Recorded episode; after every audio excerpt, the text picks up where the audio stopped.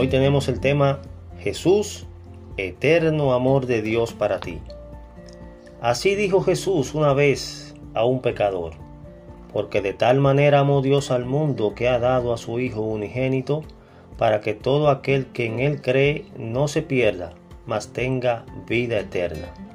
En San Juan 3:16 encontramos esa cita.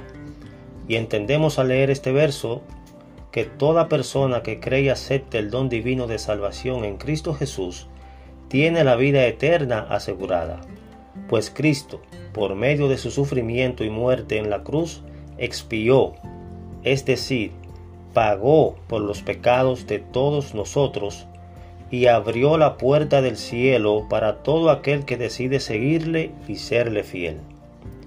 Todos somos pecadores y estamos perdidos y lejos de Dios.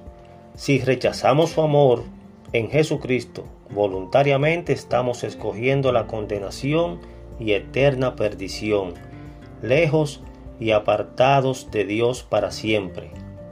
Esto significa separación de Dios y castigo eterno a su lugar de aflicción y angustia.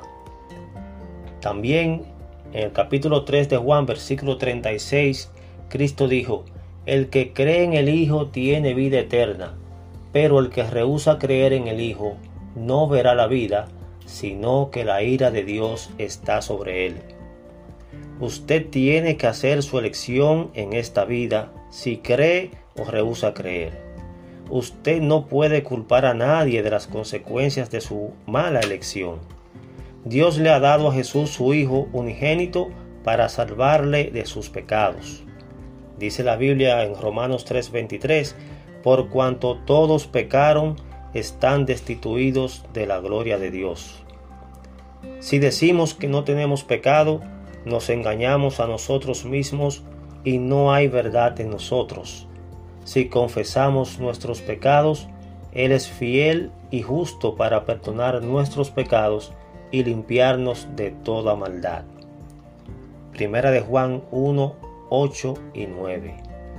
Ven a Jesús ahora. No sigas viviendo de espaldas a Dios. Vuelve el rostro a Dios. En Jesucristo hay libertad. Cristo rompe tus cadenas. No sigas atado. No seas esclavo de este mundo de maldad. Jesucristo te quiere salvar. Él te quiere sanar.